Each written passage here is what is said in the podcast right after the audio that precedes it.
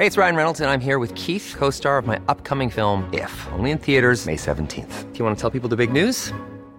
All right, I'll do it. Sign up now and you'll get unlimited for $15 a month in six months of Paramount Plus Essential Plan on us. Mintmobile.com slash switch. Upfront payment of $45 equivalent to $15 per month. Unlimited over 40 gigabytes per month. Face lower speeds. Videos at 480p. Active Mint customers by 531.24 get six months of Paramount Plus Essential Plan. Auto renews after six months. Offer ends May 31st, 2024. Separate Paramount Plus registration required. Terms and conditions apply if rated PG. Las coordenadas de la información. Con Alejandro Cacho.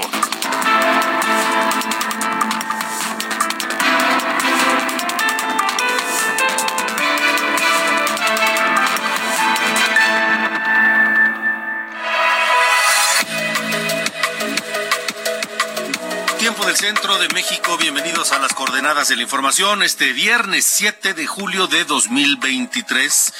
Les saludo con enorme gusto y les agradezco que me permitan estar con ustedes esta noche de viernes. Hoy ya no llueve, ya no ha sido una noche como las anteriores de lluvias torrenciales en buena parte del Valle de México.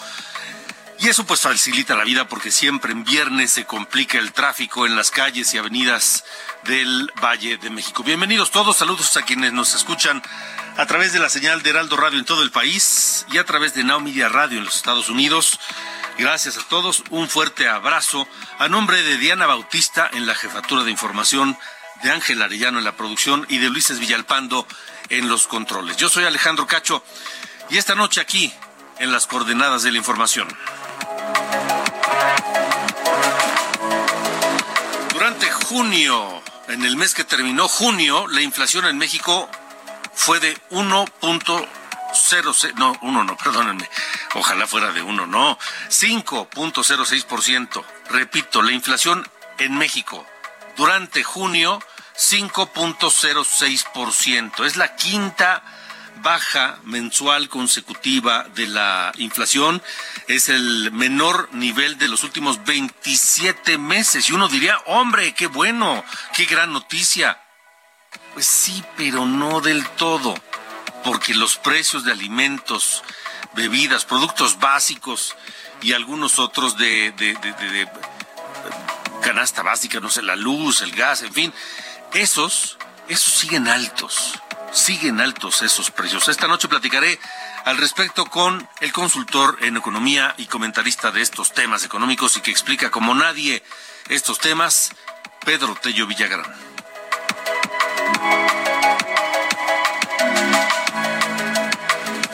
Y para seguir con esto, mire el dato. Se lo platicaba anoche y por cuestiones de comunicación no pudimos platicar con la doctora Graciela Teruel, directora de Estudios Sociales de la Universidad Iberoamericana en la Ciudad de México, autora del libro Dinámicas de la Pobreza.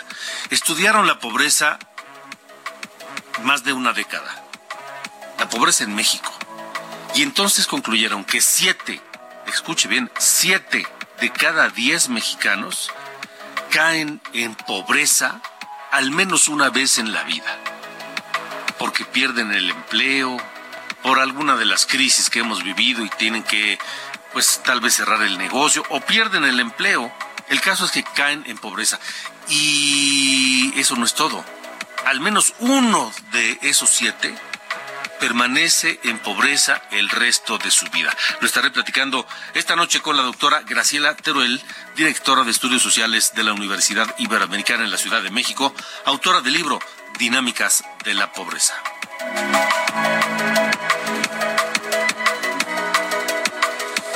¿Y se acuerdan ustedes de la matanza terrible aquella de 2019 donde 23 personas, la mayoría de ellos mexicanos o de origen mexicano, que fueron asesinados por un loco que llegó a un Walmart en El Paso, en Texas? Saludos a la gente que nos escucha allá en, en, Texas, particularmente en El Paso, a la gente de Ciudad Juárez, por supuesto, en Chihuahua. ¿Se acuerdan ustedes de este terrible atentado, el mayor atentado en contra de mexicanos en los Estados Unidos de toda la historia? Bueno, pues el autor de esta matanza, Patrick Crucius, fue sentenciado el día de hoy en la Corte Federal en El Paso y les tendremos el reporte. Platicaré de ello con Juan Guevara, director de Now Media en Estados Unidos.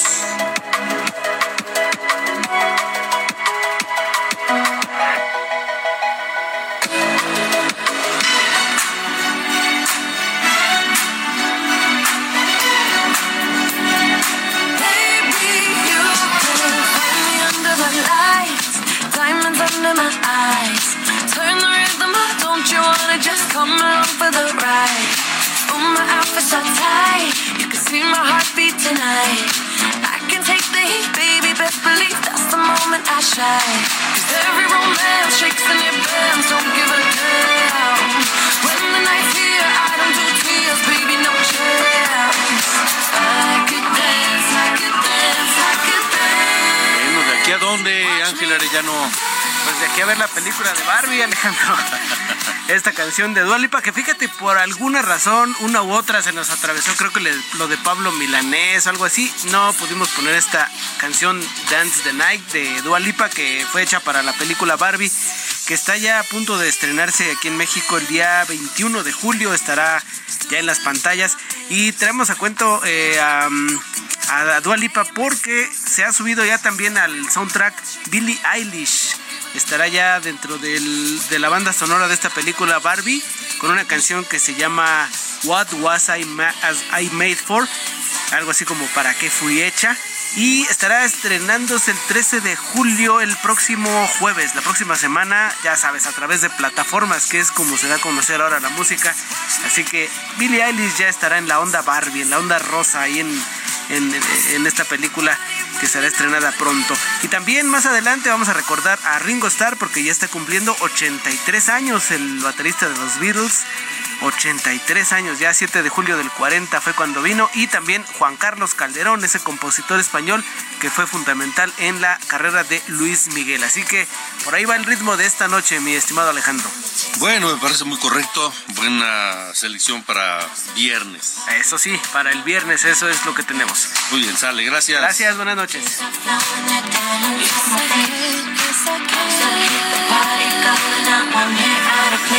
I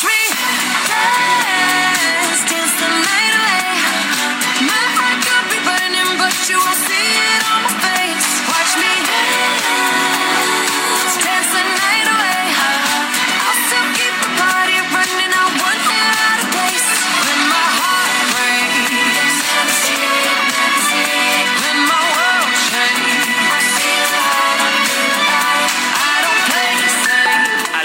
Cacho en todas las redes. Encuéntralo como Cacho Periodista. Como le comentaba al inicio, siete de cada diez mexicanos, este dato pone los pelos de punta, siete de cada diez mexicanos caen en situación de pobreza al menos una vez en la vida. Y de ellos, al menos uno permanece el resto de sus días en pobreza.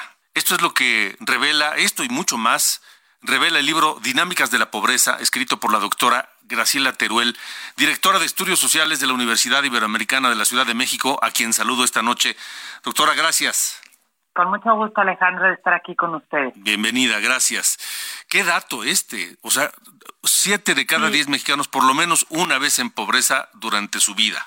Mira, te, te cuento rápido eh, cuál es la diferencia entre este estudio y los estudios que normalmente saca el Coneval. Coneval lo que hace es tomar fotos cada dos años y obtiene que uno de cada dos mexicanos están en pobreza.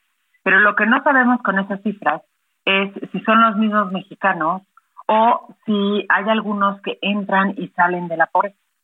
Entonces, para contestar esta pregunta, llevamos a cabo entre el doctor Luis Rubalcaba, Rubalcaba del CIDE y yo de la Ibero un estudio longitudinal que empezó en el año 2002 y seguimos a la población a lo largo del tiempo. Y entonces sí tenemos información de la misma persona y de cómo van cambiando su estatus de su estatus de pobreza a lo largo de los años. Y en un periodo de 10 años, que fue lo que abarcó eh, lo que está en este libro, eh, obtuvimos justamente esa cifra. En ese periodo de 10 años, 7 de cada 10 mexicanos han caído en pobreza por lo menos alguna vez. Y, eh, y de hecho, 2.5 de cada 10 mexicanos han permanecido siempre en pobreza. O sea, son los que están en el grupo que denominamos en el libro pobreza crónica. Siempre eh, están ahí y no logran salir. ¿A qué se debe? Primero, ¿a qué se debe que siete de cada diez hayan caído en pobreza y después que dos y medio de ellos eh, permanezcan en la pobreza? Sí, yo, eh, mira, son varias cosas. Lo que logramos hacer con este estudio es justamente clasificar a la población que cae en pobreza, por lo menos alguna vez, en distintos grupos.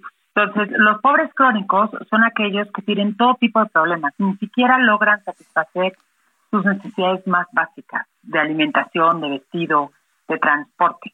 esos permanentemente tienen problemas eh, estructurales para salir de esa condición. Entonces, a ese tipo, por ejemplo, de, de, gente que está en pobreza crónicamente, pues hay que darles todo tipo de apoyos, pero todo tipo de apoyos complementarios y no nada más darles transferencias, por ejemplo, para cubrir sus necesidades alimentarias, porque eso les ayuda para comer hoy, pero no les ayuda para salir de esta trampa de pobreza en la, en la que están atrapados. Entonces hay que darles educación a sus hijos, hay que prestarles servicios de salud, hay que ver que efectivamente pueden encontrar un empleo que esté bien remunerado, entre otras muchas cosas. Eh, y luego está, eh, estos son como que los crónicos.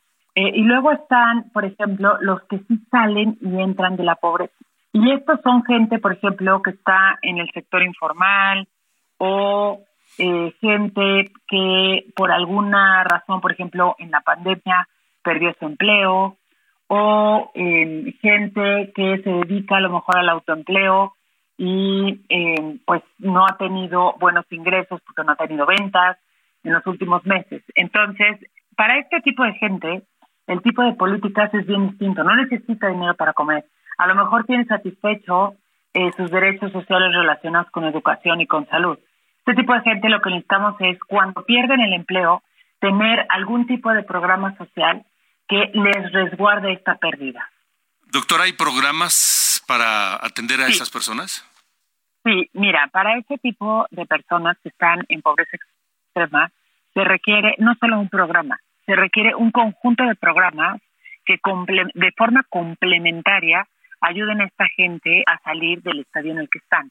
Porque no solo necesitan, por ejemplo, apoyos para la alimentación, necesitan apoyos para la alimentación, necesitan apoyos para recibir servicios de salud adecuados, medicinas cuando están enfermos, necesitan también, por ejemplo, que sus hijos puedan recibir una beca para poder asistir a la escuela, no tienen probablemente drenaje, no tienen acceso al agua, no, no viven en lugares con una infraestructura con caminos, etcétera, etcétera. Entonces, un montón de apoyos los que se necesitan para realmente sacarlo de, ese, de esa trampa de pobreza en la que viven. Y muchas veces lo que han hecho los gobiernos, eh, eh, no solo en esta administración, sino también en las pasadas, es darles un programa social.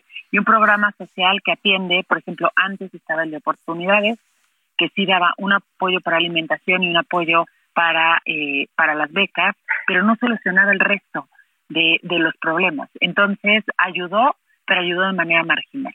Hoy en día que estamos viendo, estamos viendo programas sociales de transferencias simplemente. Y transferencias que son universales, que van igual para absolutamente una persona que necesita más o una persona que necesita menos. Entonces, esto es bastante ineficiente desde el punto de vista de que se gastan muchos recursos y no se focalizan para la gente que más lo necesita. ¿Qué, habría que hacer? ¿Estudiar caso por caso, ver familia por familia o persona por persona para ver qué tipo de apoyo es lo que requieren? Eh, ¿Las salidas son los apoyos del gobierno eh, o, hay otras alternativas? Sí, mire, este, lo que hacemos en el, en el libro es tipificar a gente que se encuentra en distintos estadios.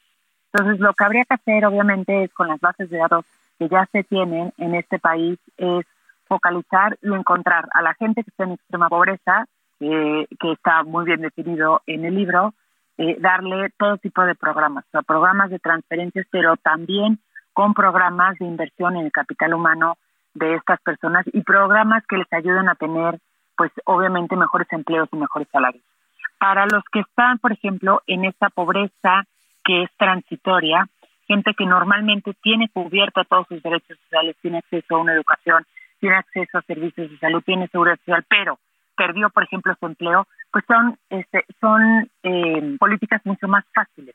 Son políticas como las que existían antes de empleo temporal o son políticas, por ejemplo, de algún tipo de, seguro, por inactividad. Em, entonces, lo que habría que hacer es tener muy bien el diagnóstico y en lugar de aplicar políticas universales, gastando muchos recursos en gente que ni siquiera lo necesita, ser este eh, ser mucho más puntual y, focalizar los recursos para atender de manera integral eh, a las diferentes subpoblaciones, porque no todo el mundo necesita lo mismo, no todos son iguales. ¿Qué papel juega o debería jugar la sociedad, la iniciativa privada, o solo es cuestión de o responsabilidad del gobierno? No, fíjate que yo creo que para realmente mitigar el tema de pobreza, o sea, la primera receta y un sine qua non, o sea, una condición que es así indispensable, es que crezcamos. Sí es muy importante atraer inversiones a México que puedan ayudarnos a que crezca el pastel. Y entonces una vez que tengamos un pastel más grande, pues va a ser más fácil distribuir. Lo siguiente que tiene que pasar es obviamente es que la sociedad civil, eh, los empresarios, también obviamente ayuden y colaboren. Yo creo que eh, en este país lo que hemos visto es a sectores bajos, salarios bajos. Eh, necesitamos empezar a tener salarios más altos, pero no se pueden tampoco decretar de la noche a la mañana salarios más altos si no aumenta la productividad. Entonces tenemos que invertir en capital humano para mejorar la productividad de las personas, para que rindan más y para que puedan recibir un salario más alto. Doctor, ¿el libro está disponible ya? Está disponible si se meten a la página del Centro de Estudios Espinosa Iglesias, eh, lo pueden bajar en PDF, es gratis 100% y cualquiera lo puede leer. Pues sin lugar a dudas ha de ser un documento indispensable de consulta para analizar y diseñar políticas en torno del problema de la pobreza en México. Doctora Graciela Teruel, muchas gracias por haber estado esta noche con nosotros. No, con mucho, mucho Alejandro, con mucho gusto y aquí estoy a tus órdenes. Igualmente, muchas gracias. Gracias. gracias. Hasta luego. Pues ahí está, ahí está lo que dicen los investigadores y que no solamente es cuestión de este gobierno, ha ocurrido históricamente en este país. Pero este gobierno, con todos sus programas sociales, tampoco está encontrando el foco adecuado para que realmente quien está en pobreza salga de la pobreza. No se trata de mantener solamente pobres a los pobres, peor aún, de crear más pobres cada vez. Se trata de que los pobres dejen de serlo cada día en mayor medida y de que la clase media crezca, porque la fortaleza de este país y de cualquiera otro es esa, la clase media. Los países ricos no son aquellos que tienen muchos ricos, muchos millonarios. Los países ricos son los que tienen una clase media poderosa, una clase media robusta, una clase media que sostiene toda la economía del país. En fin. Las coordenadas de la información. Con Alejandro Cacho. Las 8 con 18, 8 de la noche con 18 minutos. Continuamos y vamos a cambiar de tema radicalmente porque pues resulta que el, eh, Xochitl Galvez, la senadora, es un fenómeno. No solamente provocó cisma y sacudió la polilla en Palacio Nacional y entre los, no me gusta decirles corcholatas, digamos que entre quienes aspiran a la candidatura presidencial en Morena, sino también en Movimiento Ciudadano, en ese partido que que bueno, pues que, que, se dice muy importante, pero que francamente no lo ha demostrado. ¿Y por qué les digo esto? Porque ayer el coordinador de Movimiento Ciudadano en el Senado, que no es una posición menor, por supuesto, es uno de los dirigentes importantes de cualquier partido, Clemente Castañeda, oriundo de Jalisco, lanzó pues un, guiño y habló de la posibilidad de que Movimiento Ciudadano pues analice ir en alianza con el PRI, PAN y PRD si es que Xochitl Gálvez es la candidata a la presidencia de la República. Lo dijo en una en una en una entrevista de radio en Guadalajara. Por cierto, saludos a, Guadalajara, donde nos escuchan también a través de Heraldo Radio. Pero de inmediato Dante Delgado, el, el líder de este partido Movimiento Ciudadano, pues salió con un tuit a rechazar y dijo que con el PRI ni a la esquina y que con el Titanic de esa alianza tampoco. Hoy lo secundó el gobernador de Nuevo León, Samuel García.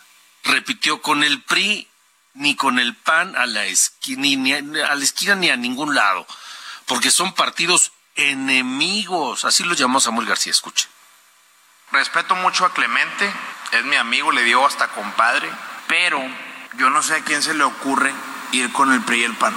Son nuestros enemigos. Entonces que me pregunten a mí, Samuel García, que qué opino de ir con el PRIAN ni a la esquina, subrayado en bold y en itálicas. No hay manera.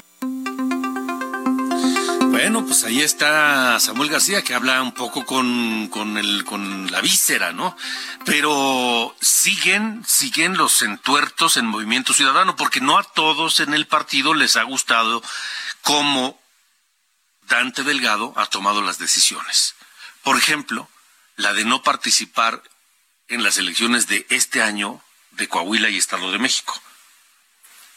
Y hoy el gobernador de Jalisco, que es otro de los baluartes de Movimiento Ciudadano, hace un anuncio y sigue sacudiendo la polilla de Movimiento Ciudadano. Mayeli Mariscal, te, escuchamos. Buenas noches. Hola, ¿qué tal Alejandro? Muy buenas noches. Buenas noches también a todo el auditorio. Pues el día de hoy el gobernador Enrique Alfaro Ramírez desiste de su intención de participar al interior del movimiento ciudadano para ser el candidato a la presidencia en los próximos comicios electorales.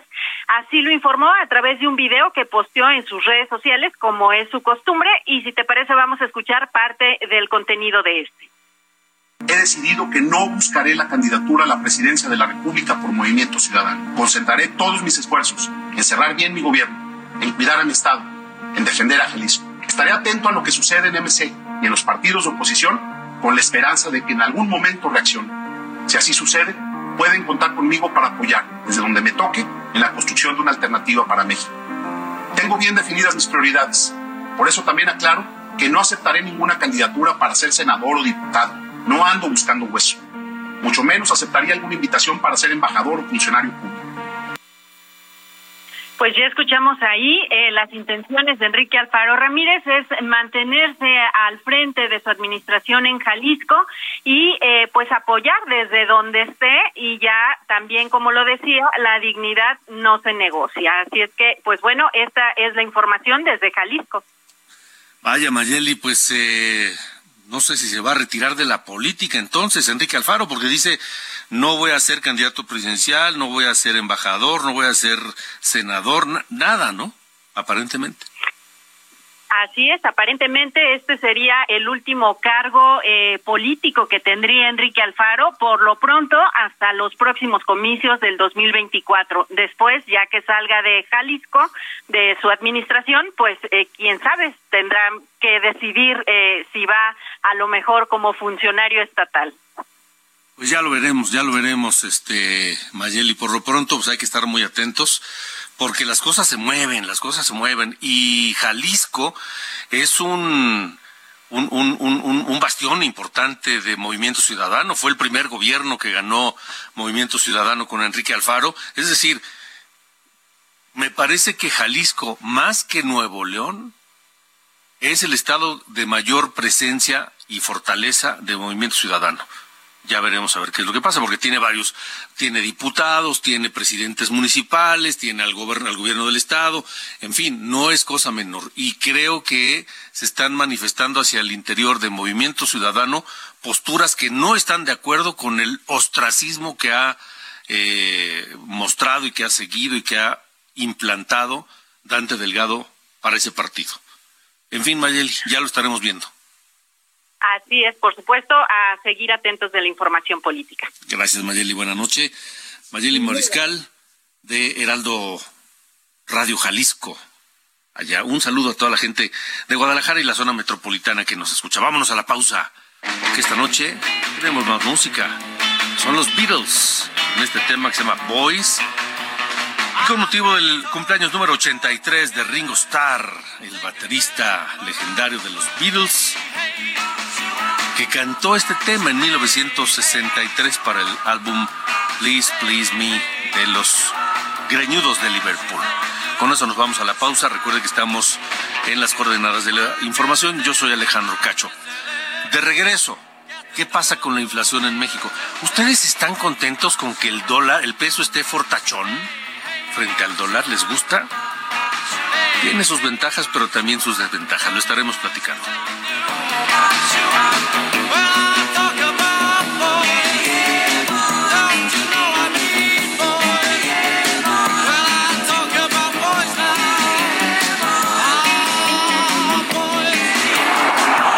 Coordenadas de la información. Con Alejandro Cacho.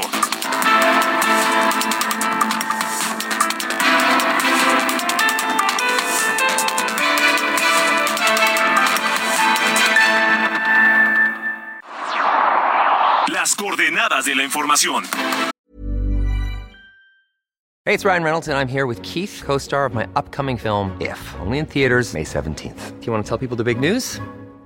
All right, I'll do it. Sign up now and you'll get unlimited for $15 a month in six months of Paramount Plus Essential Plan on us. Mintmobile.com slash switch. Upfront payment of $45 equivalent to $15 per month. Unlimited over 40 gigabytes per month. Face lower speeds. Videos at 480p. Active Mint customers by 531.24 get six months of Paramount Plus Essential Plan. Auto renews after six months. Offer ends May 31st, 2024. Separate Paramount Plus registration required. Terms and conditions apply if rated PG.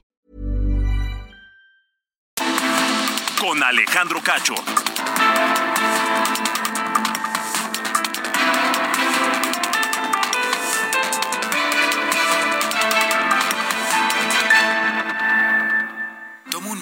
Piensa en tu momento favorito. Esas vacaciones en familia, por ejemplo. Ahora piensa en las empresas y en los empleos que hay detrás. El de Juan que conduce autobuses. El de Mari que trabaja en el restaurante. Empresarios y colaboradores trabajamos para que a todos nos vaya mejor. CIRT, Radio y Televisión Mexicanas. Voz de las empresas. Consejo de la Comunicación.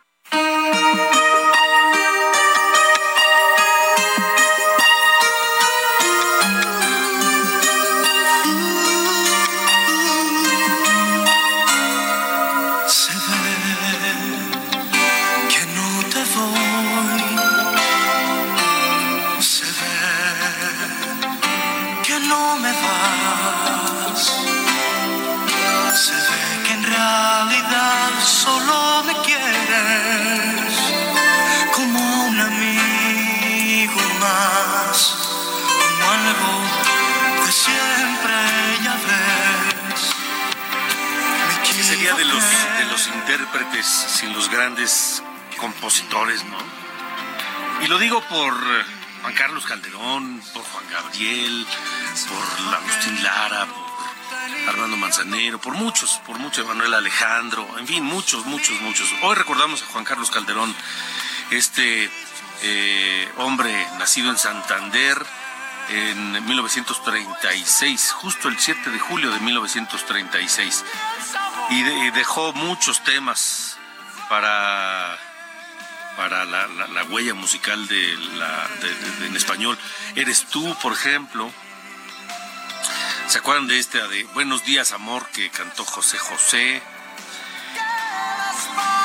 de María Conchita Alonso se acuerdan bueno dos de sus éxitos los más importantes Acaríciame de María Conchita Alonso y Noche de Copas, por supuesto.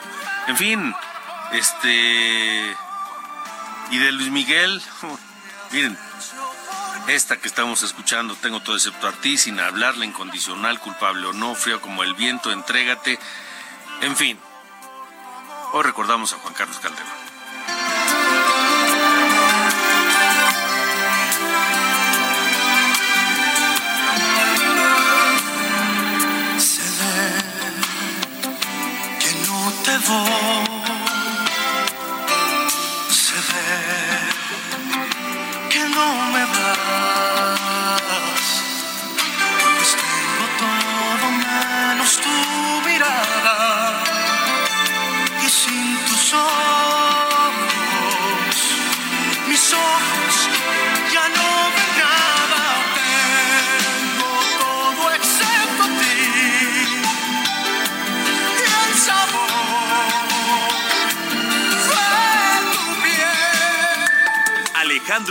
En todas las redes. Encuéntralo como Cacho Periodista.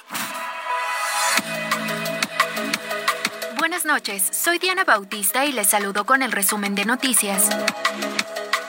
El presidente Andrés Manuel López Obrador informó que ya habló con la gobernadora de Guerrero, Evelyn Salgado, para iniciar una investigación a la alcaldesa de Chilpancingo, Norma Otilia Hernández, tras revelarse que se reunió con un líder del grupo criminal Los Ardillos. En Apatzingán Guerrero, durante las últimas dos semanas se ha registrado una ola de homicidios cometidos contra taxistas, que hasta ahora ha dejado seis víctimas en nueve días. En San Fernando, Tamaulipas, en el poblado La Loma, fueron agredidos elementos de la Sedena, quienes al repeler la agresión abatieron a nueve hombres armados. Dos muertos y un desaparecido dejó el incendio registrado esta madrugada en la plataforma Nohoch A, en Campeche, informó el director de Pemex, Octavio Romero. Estados Unidos y México llevaron a cabo una operación conjunta para desmantelar una red de tráfico de fentanilo que operaba en ambos lados de la frontera y que dio como resultado el arresto de 12 personas y el decomiso de miles de pastillas. Finalmente, el sistema de transporte colectivo Metro informó que se pospone al 15 de julio la reapertura de las estaciones Culhuacán, San Andrés Tomatlán, Lomas Estrella, Calle 11 y Periférico Oriente de la línea 12, reapertura prevista inicialmente para este domingo. Estas fueron las noticias de este viernes. Buen fin de semana.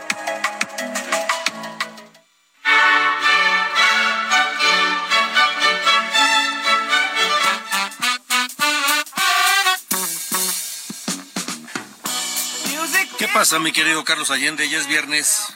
Ya, por fin, bendito sea el Señor.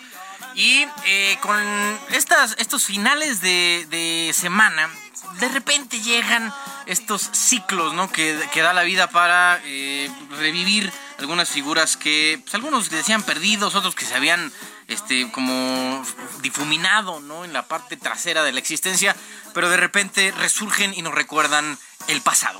Estoy hablando específicamente de Rafael Acosta Ángeles, mejor conocido por todos nosotros como Juanito. ¿no? Este compadre que se volvió famoso hace 14 años por eh, ganar un poco, pues, medio truculento, ¿no? El asunto en Iztapalapa, como jefe delegacional en ese momento. Porque, digo, nada más como contexto rápido, ¿se acuerdan que en 2009 Clara Brugada, la hoy alcaldesa de Iztapalapa, quería eh, participar como candidata del PRD? Entonces, pues Andrés Manuel ahí andaba. Eh, por un tema ahí interno, el Tribunal Electoral dijo que no podía, que tenían que registrar a otra persona. Y eh, Andrés, siempre tan eh, seguidor, ¿no? Del bien, del buen hacer, del buen eh, seguimiento, digamos, del espíritu de las leyes y de lo que debe ser un sistema político, dijo, ah, sí, pues Clara no puede, pues ahí te va, hijo. Voy a apoyar a un candidato que no es de mi partido, en ese momento era el PRD, que era Juanito. Juanito iba por el PT dijo, pues yo te apoyo, carnal, con la condición de que si ganas, renuncias para que pueda nombrar a Clara Brugada en tu lugar. O sea, una tracalada de nivel este, estratosférico, ¿no? Del nivel de la población de la Ciudad de México. Así se volvió famoso Juanito. Estuvo por ahí de tres meses, si no es que un poquito menos, si no me no, fue como dos meses y cacho, eh, jefe delegacional, o sea, le, le hice el caldo gordo, la neta, y un poquito al PRD y a Clara Brugada, pero eh, pues de repente resurge Juanito, de que se, se, aparecen manifestaciones, desde que renunció a la, a la, a la delegación en ese momento de Iztapalapa, eh, desde que renunció, pues de repente se aparecen manifestaciones. Yo me lo encontré una vez en la, en la eh, esta marcha del orgullo gay un día. No sé uh -huh. qué sea ahí, no sé si es parte del, del colectivo, ¿va? No tengo uh -huh. esa información. ¿Sí es? Yo, no, no yo estaba ahí de no curioso. Sé. Yo iba ahí de curioso. No, fue a grabar un video, güey. Esa es la, la y está, está, está muy chistoso. Un día vayan, aunque no sean parte del, del colectivo este LGBT, vayan un día. Está, está pintoresco el asunto ahí en la marcha. Bueno, a lo que iba, me lo encontré yo un día y yo decía, este güey, ¿qué hace aquí? No, o sea, no era de la polaca, o sea, en fin. Y ahora estoy como trayendo todo esto a, a colación porque Juanito se apersonó en las oficinas del comité organizador del, del eh, frente, de la construcción para el frente eh, por amplio por México, ¿no? La, de donde va a salir la candidatura presidencial de oposición. Y para registrarse, ¿no? Pues él ya sabe, él cree que puede ganar, ¿no? Está bien, igual que Cuadri, cree que puede ganar, pues, está perfecto. El pequeño problema es que me lo batearon a mi niño Juanito porque uh -huh. llegó sin cita. o sea, como en el IMSS, güey. O sea, en el IMSS no puedes llegar sin cita, todo así me dijo, bueno, pues regreso otro día, ya que tenga su cita, y pues me lo batearon a mi niño, este, Juanito. Entonces me imagino que ya regresará, si tiene la intención, evidentemente, para que eh, se registre como candidato de la alianza opositora. Pues sí, digo, vamos a ser serios, ¿no? Y francamente, pues sí. Juanito no. No, ni pinta, güey. O sea, no, no, no, no. O sea, pues, está chistoso, ¿no? Pues el güey es un personaje. No, a mí no me parece ni chistoso, pero pues bueno, está bien.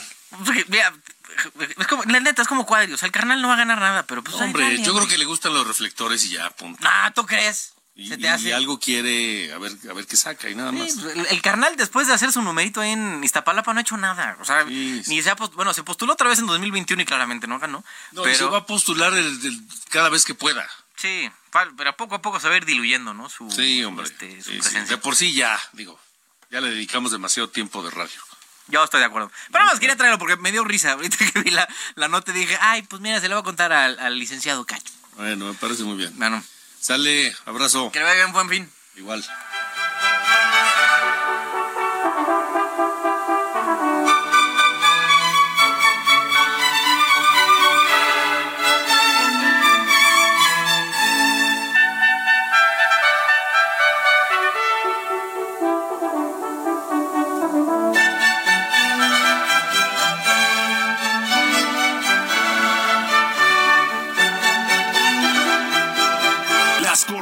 De la información. Con Alejandro Cacho. En un momento más iremos a los Estados Unidos con la sentencia este asesino de 23 personas mexicanos o de origen mexicano en la peor tragedia eh, ocurrida en El Paso, Texas. Pero antes, antes vamos a hablar de la inflación. 5.06%, quinto, quinto mes consecutivo a la baja el menor nivel de los últimos 27 meses, una tendencia aparentemente clara, me parece muy bien, todo, pero los precios de los alimentos siguen caros. Eh, y el presidente López Obrador celebró la cifra, dijo que fue es un gran logro, vamos requete bien, etcétera, etcétera. Mi querido Pedro Tello Villagrán, te saludo, gracias por estar aquí, buena noche. Alejandro, buenas noches, qué gusto saludarte y gracias por la oportunidad para conversar de este tema que a todos interesa porque a todos nos pega. Sí, hombre, ¿qué pasa? ¿Por qué la inflación? Digo, qué bueno que muestra una tendencia a la baja, pero pues no lo sentimos. Sí, por supuesto, ni lo sentiremos, Alejandro, mientras los precios de los alimentos y las bebidas sigan avanzando a un ritmo que equivale al doble del dato de la inflación general. A ver, déjame poner solamente en perspectiva esto para que la gente que nos escucha lo entienda. En junio del año 2021, hace 12, hace 24 meses, la inflación fue del 5.9% y en ese mismo mes los precios de alimentos y bebidas aumentaron exactamente en el mismo porcentaje, 5.9%. 12 meses después, junio del 2022, la inflación escaló del 5.9 al 7.9 pero los precios de alimentos y bebidas pasaron del 5.9 al 11.8%. Y en junio del 2023 tenemos una inflación del 5.1% menor a la de 12 meses atrás, pero los precios de los alimentos se incrementaron en 10.5%, casi el mismo porcentaje de incremento de 12 meses atrás y el doble de la inflación. ¿Qué está pasando? Bueno, pues lo que pasa eh, es que los alimentos procesados se mantienen con precios que siguen avanzando a un ritmo muy superior al de la inflación y, si me lo permite déjame dar solamente cinco ejemplos que a la gente le van a hacer mucho sentido. Cereales, que los utilizamos todos los días o las mañanas para darle de desayunar a nuestros hijos. Bueno, tienen un crecimiento del 12% en sus precios, que es incluso superior al de alimentos y bebidas. Galletas, las galletas tienen un crecimiento de casi el 16% al mes de junio. Y el pan blanco, los bolillos o las teleras, o el pan de dulce, que lo acostumbramos en el desayuno o en la merienda, cerraron junio con un crecimiento del 12%. Y puedo seguir con la lista de pastas para sopa, leche, tortilla, harina de trigo, etcétera, que son productos que forman parte de la dieta cotidiana de los hogares mexicanos y cuyos precios van a un ritmo mucho mayor, sensiblemente más alto que el de la inflación. Por eso es que no se refleja en el bolsillo de las amas de casa y tampoco cuando hacemos el, la despensa en el súper eh, percibimos que la inflación esté desacelerándose como lo indican los datos del INEGI, Alejandro. Ya. Y entonces esto va a seguir así, Pedro. Sí, por supuesto. Yo tengo la impresión de que en la medida en la que se mantengan presiones en los costos de los fabricantes de alimentos procesados como los que he señalado, en esa misma medida los precios finales que ustedes y yo pagamos seguirán siendo o seguirán avanzando a un ritmo mucho mayor al de la inflación. ¿Cuándo tendremos una inflación equivalente a la que teníamos antes de la pandemia? Bueno, pues el Banco de México ha sido muy preciso. llegaremos a inflaciones del 3 o el 4% anual hasta los meses de noviembre o diciembre del 2024. Así que lo que resta de este sexenio no veremos una inflación similar a la que teníamos antes de la pandemia, Alejandro. Pedro, dime una cosa, esto esto pudo haber mejorado con una mejor pericia del gobierno. Lo veo difícil porque recordemos que tan pronto terminó la pandemia y empezó la recuperación de la economía a escala mundial, entre ellas también la de la economía mexicana, se presenta en febrero del 2022 la invasión de Rusia a Ucrania y en automático los precios de granos, de harinas, de combustibles y de petróleo se dispararon. Y lo que eso provocó fue que fue una suerte de, eh, yo diría que reacción en cadena, porque no solamente aumentaron los productos que acabo de señalar, sino en general todos los alimentos se incrementaron, pero además, además Alejandro, vale la pena recordar a quienes nos escuchan que diversos países importantes productores y exportadores de alimentos que compramos del exterior, los mexicanos, decidieron cerrar la frontera a, las, a sus exportaciones, es decir, decidieron que la oferta de alimentos tenía que cubrir el consumo interno y si había algún excedente, solo si había algún excedente, lo venderían al exterior. Y entonces México se enfrentó a una circunstancia de dependencia de alimentos que costaban más y proveedores de alimentos del exterior que decidieron restringir sus exportaciones para atender el, el, mercado interno. Esto ha cambiado, han descendido en efecto los precios de los alimentos a escala internacional, pero siguen todavía en niveles por arriba. Y mientras esto ocurra, evidentemente que nuestra economía seguirá padeciendo el impacto de la inflación en alimentos y en bebidas, como lo hemos venido relatando en estos espacios, Alejandro. Y bueno, y el Banco de México ya también dijo que va para largo el tema de la, el nivel de tasas de interés que tiene ahorita de once y medio, me parece, por ciento, cosa que hace pensar que no piensan eh, que la inflación vaya a tener una baja importante, pronunciada, fuerte en los próximos meses. No, por supuesto que no. Banco de México tiene muy claro que la inflación es un fenómeno que llegó para quedarse por largo tiempo en México, pero también en el mundo. En el caso de nuestro país, estamos a mediados del 2023 y esperan que por lo menos los próximos 18 meses nos tomará eh, mantener el trabajo arduo para que la inflación regrese a niveles como los que conocimos antes de la pandemia. Así que eh, la inflación que empezó en junio del año pasado, más bien que empezó en junio del 2021, seguirá gravitando pesadamente sobre la economía familiar y el bolsillo de quienes nos escuchan, Alejandro. De acuerdo, muy bien. Pues eh, mi querido Pedro, te agradezco siempre tu gentileza para este espacio. Te mando un abrazo. Siempre es un gusto y buenas noches a todos. Hasta luego, buenas noches. Son las ocho con cuarenta y siete, tiempo del centro de México. Miren, para continuar con estos temas rápidamente, nos conviene un tipo de cambio como está hoy, 17 y algo, el gobierno lo, lo presume como un logro propio, como un logro de la 4T, cosa que es una mentira rotunda. Pero tampoco es como para echar las campanas al vuelo y colgarse la medalla, porque un tipo de cambio así también nos perjudica. Pero más allá de ponernos a hablar de los exportadores y todo eso, yo les pregunto a ustedes, ¿De qué nos sirve tener un tipo de cambio barato si nuestros alimentos siguen caros? Si las gasolinas siguen caras, si la luz cuesta mucho, si el gas también, ¿de qué nos sirve? No comemos dólares, no le echamos dólares al, al coche para que se mueva, ni pagamos con dólares la luz o el agua. Entonces sí, qué bueno, pero tampoco que nos quieran ver la cara. En fin, 8.48 tiempo del centro de la República Mexicana. Vamos contigo, mi querido Juan Guevara, director de Now Media, porque en el paso una sentencia eh, histórica eh, para una la peor tragedia contra mexicanos en esa ciudad fronteriza. Juan, te saludo, buenas noches.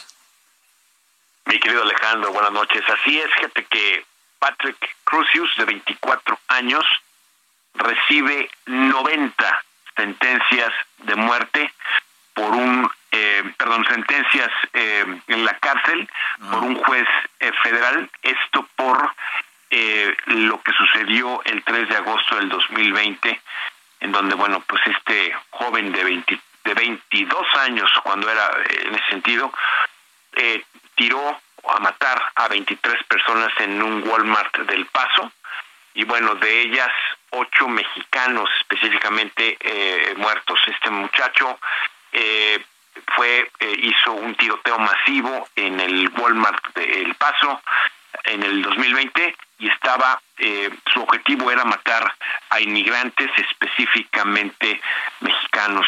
En la audiencia de 40 minutos, bueno, pues el juez se le fue encima completa totalmente con 90 eh, eh, 90 eh, sentencias de vida en prisión y adicionalmente tiene la posibilidad de la pena máxima en otro estado.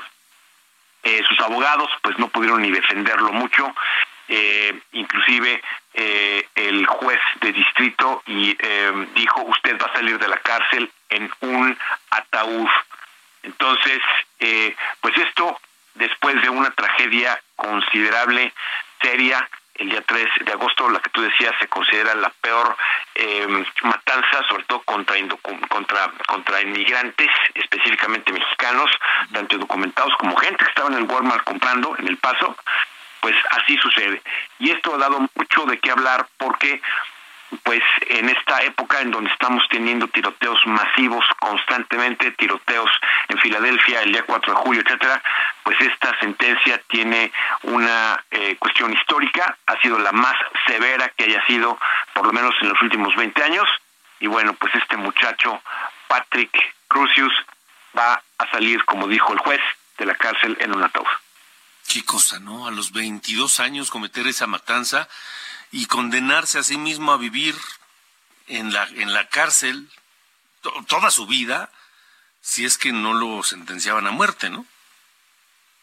No es correcto, y tiene otro juicio en otro estado por la pena de muerte, entonces va a ser interesante cómo va a suceder eh, si es que le otorgan la pena máxima, la pena de muerte en otro estado, pues bueno, no sé, eh, no soy abogado, no sé si lo tendrían que trasladar para eh, para pues ejecutarlo, es decir, es, este país es muy severo, es muy severo cuando cuando se mata a mansalva. Entonces, este, pues vamos a ver qué sucede, pero por lo pronto 22 años y se la va a pasar en la cárcel toda la vida. Bueno, mi querido Juan, te mando un abrazo, un buen fin de semana. Igualmente, gracias a ustedes.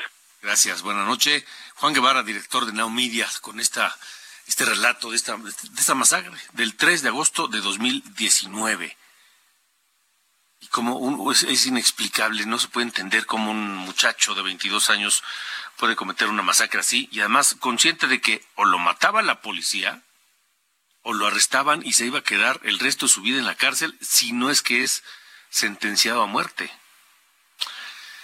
En fin, son las eh, las coordenadas con... de la información con Alejandro Cacho. 8 con 52 tiempo del centro de la República Mexicana. Eh, ya no nos dio tiempo de hacer el recorrido con eh, los aspirantes a la candidatura de Morena, porque pues ya no, ya no nos dio tiempo. Día 19, día 19 de la gira de Claudia Sheinbaum, Adán Augusto López, Marcelo Ebrard. A Marcelo Ebrard no le fue muy bien en Veracruz, por cierto.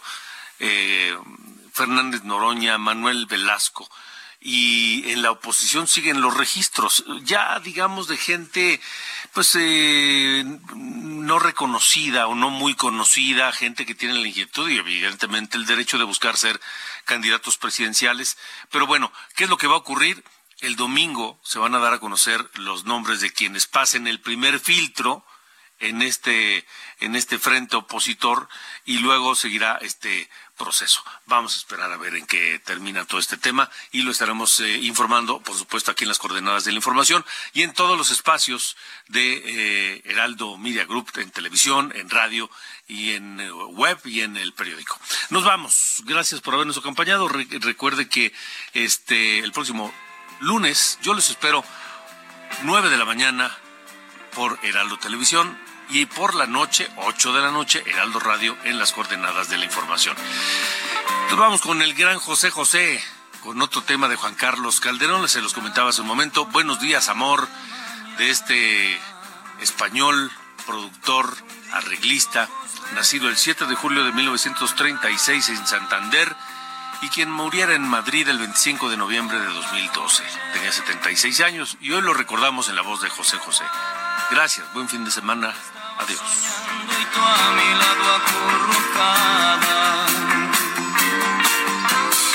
Me perdí en tu vientre cuando aún dormías. La sorpresa abrió tus ojos y se hizo el día. Esto fue Las coordenadas de la información con Alejandro Cacho.